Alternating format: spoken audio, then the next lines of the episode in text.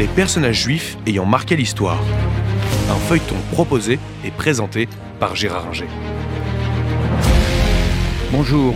Nous avons vu la semaine dernière le début de l'affaire Finali, ces enfants juifs sauvés de l'extermination par euh, un ordre catholique et une dame catholique, Madame Brun, qui a sauvé plusieurs enfants juifs, mais qui ne veut pas les rendre à ses tantes qui en Nouvelle-Zélande ou qui en Palestine mandataire, euh, et euh, les fait baptiser.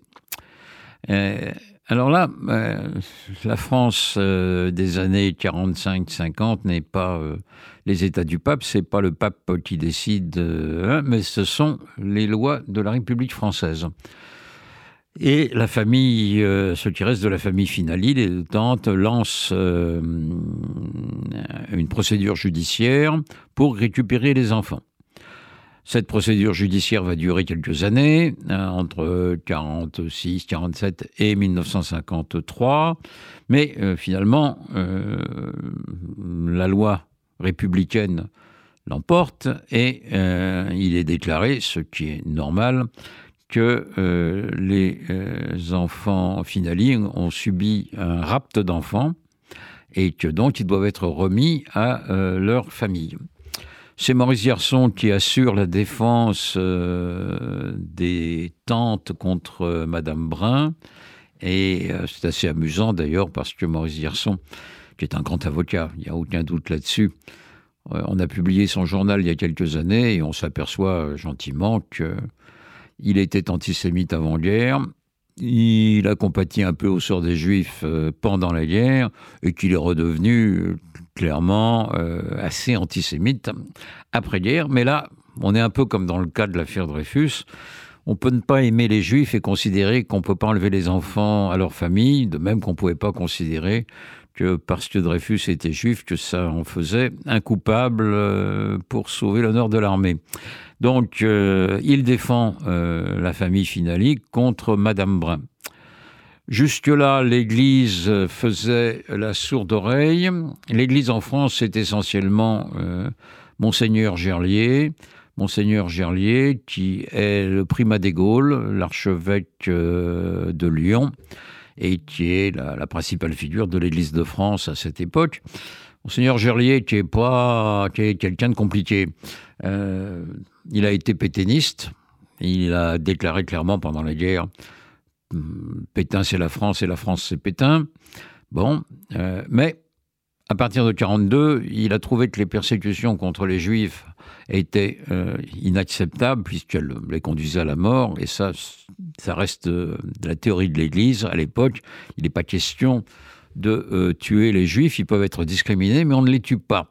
Et donc euh, l'Église, avec Gerlier, se met à cacher les enfants juifs et à les sauver.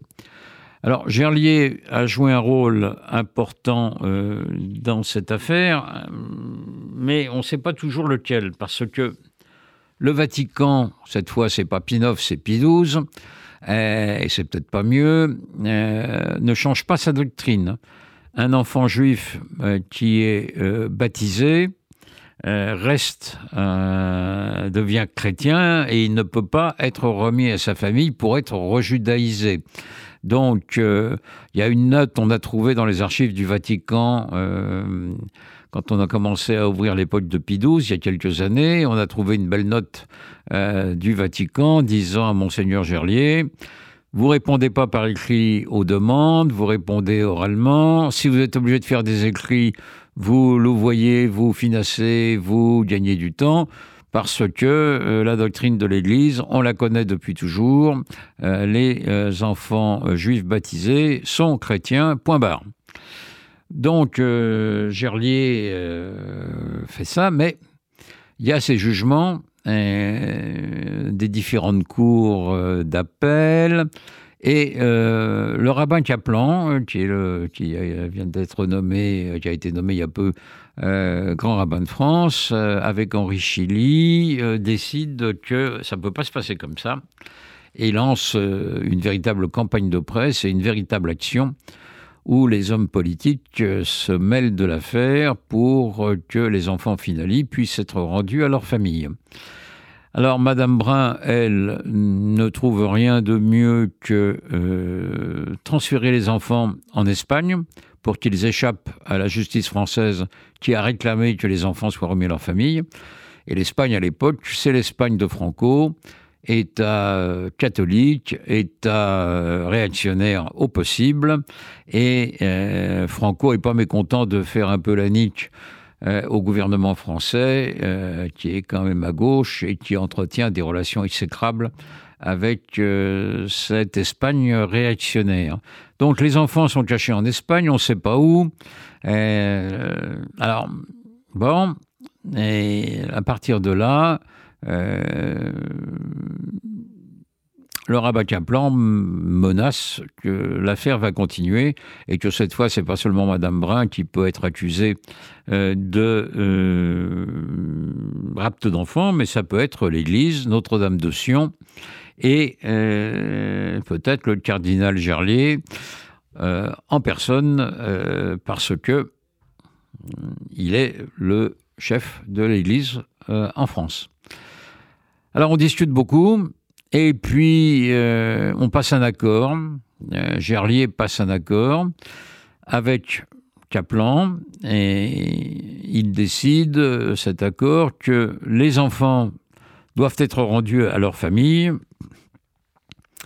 en échange de quoi le grand rabbinat et quelques autres ne porteront, arrêtent les poursuites judiciaires.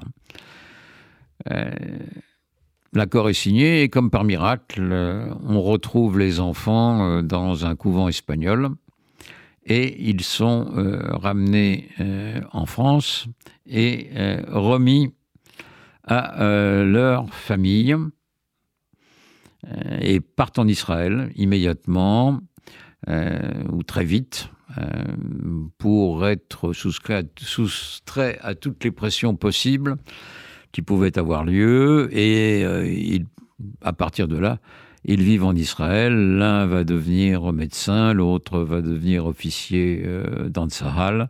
Et euh, donc mener, retrouver leur judéité et mener une vie normale. Alors, on voit là la différence avec l'affaire Mortara.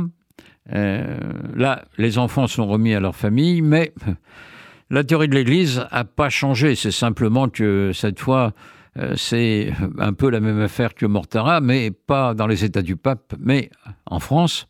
Et la France républicaine ne peut pas admettre qu'on enlève les enfants à leur famille. Aujourd'hui, qu'en est-il? Est-ce qu'une affaire Mortara ou une affaire Finali pourrait se passer aujourd'hui? J'ai posé la question euh, au père Le Sourd, euh, qui est le chargé des relations avec le judaïsme dans l'Église de France, nommé par la conférence épiscopale. Il m'a dit clairement non. le droit canon a changé et maintenant il est dit que même en cas de danger de mort, on ne peut pas baptiser un enfant en dehors de l'accord de la famille. Donc ces deux affaires euh, ne pourraient pas se reproduire dans notre beau pays ou ailleurs, car heureusement l'Église catholique a changé de position et on ne baptise pas les enfants euh, à l'insu euh, ou contre le gré de leur famille.